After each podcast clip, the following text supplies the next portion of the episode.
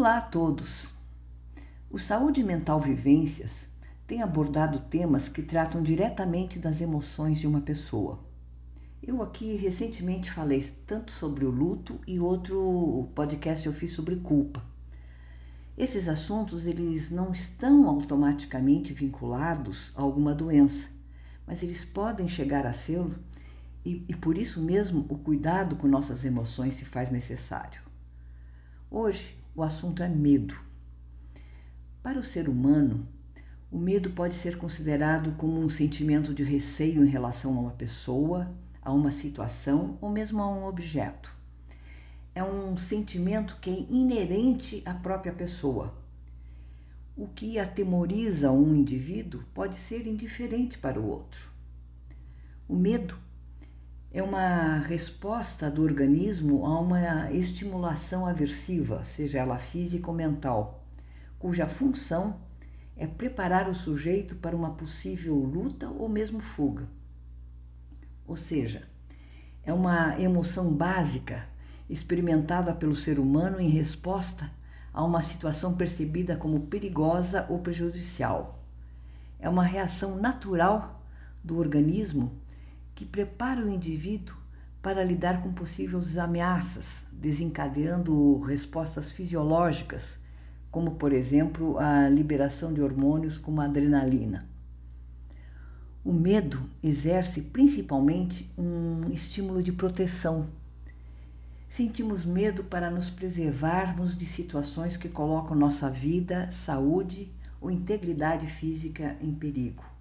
Portanto, pode-se dizer que ele tem um papel importante na sobrevivência das espécies e, assim, é essencial para a evolução humana. No entanto, quando o medo se torna intenso ou exagerado, ele pode desenvolver problemas de saúde mental, como ansiedade, estresse. O medo exagerado faz o perigo parecer maior do que é e pode ser um gatilho para o aumento dos níveis de ansiedade e estresse, como eu já falei.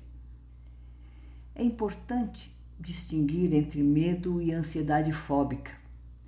Enquanto o medo é uma resposta a algo real e tem uma origem conhecida, a ansiedade fóbica resulta de uma ameaça interna, vaga, conflituosa ou mesmo desconhecida. A ansiedade é uma resposta emocional provocada pelo medo. Medo é a avaliação de perigo, enquanto a ansiedade é o estado de sentimento desagradável evocado quando o medo é estimulado. E as fobias são um tipo específico de medo. Elas consistem em transtornos ansiosos, caracterizados por medos intensos e irracionais em relação seja objetos, situações ou até mesmo animais específicos. As fobias podem chegar ao ponto de incapacitar uma pessoa, afetando a sua qualidade de vida. Quando os medos associados a fobias ou transtornos de ansiedade começam a afetar negativamente a qualidade de vida de uma pessoa, é essencial buscar ajuda profissional. Existem diferentes tipos de fobias.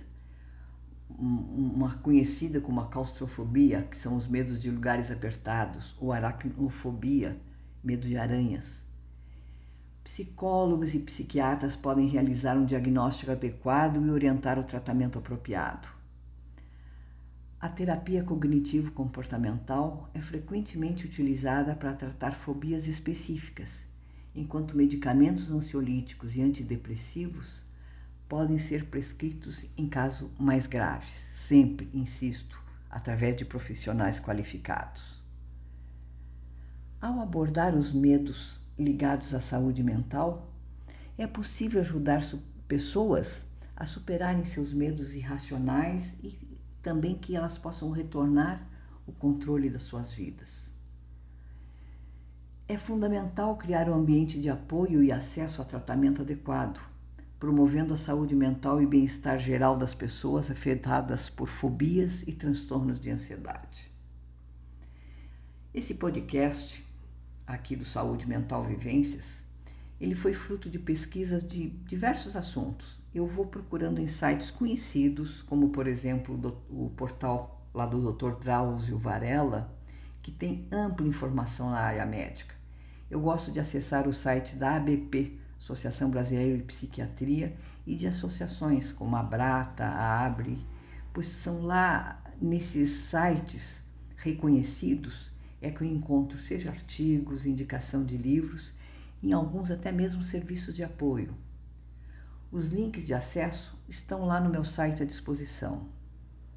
Eu vou dar sequência desses, eh, desses temas ligados ao medo, seja ansiedade ou fobia. Além da informação colhida nos sites acima indicados, eu também quero dar depoimentos pessoais sobre o que significa esse medo. Para mim, eu tenho várias experiências para relatar para vocês em assuntos que, que vão dar sequências a esses podcasts. Mas aí já é outro assunto. Acompanhe o meu canal Saúde Mental Vivências lá no site www.cristinoliveira.org. O meu até breve a todos.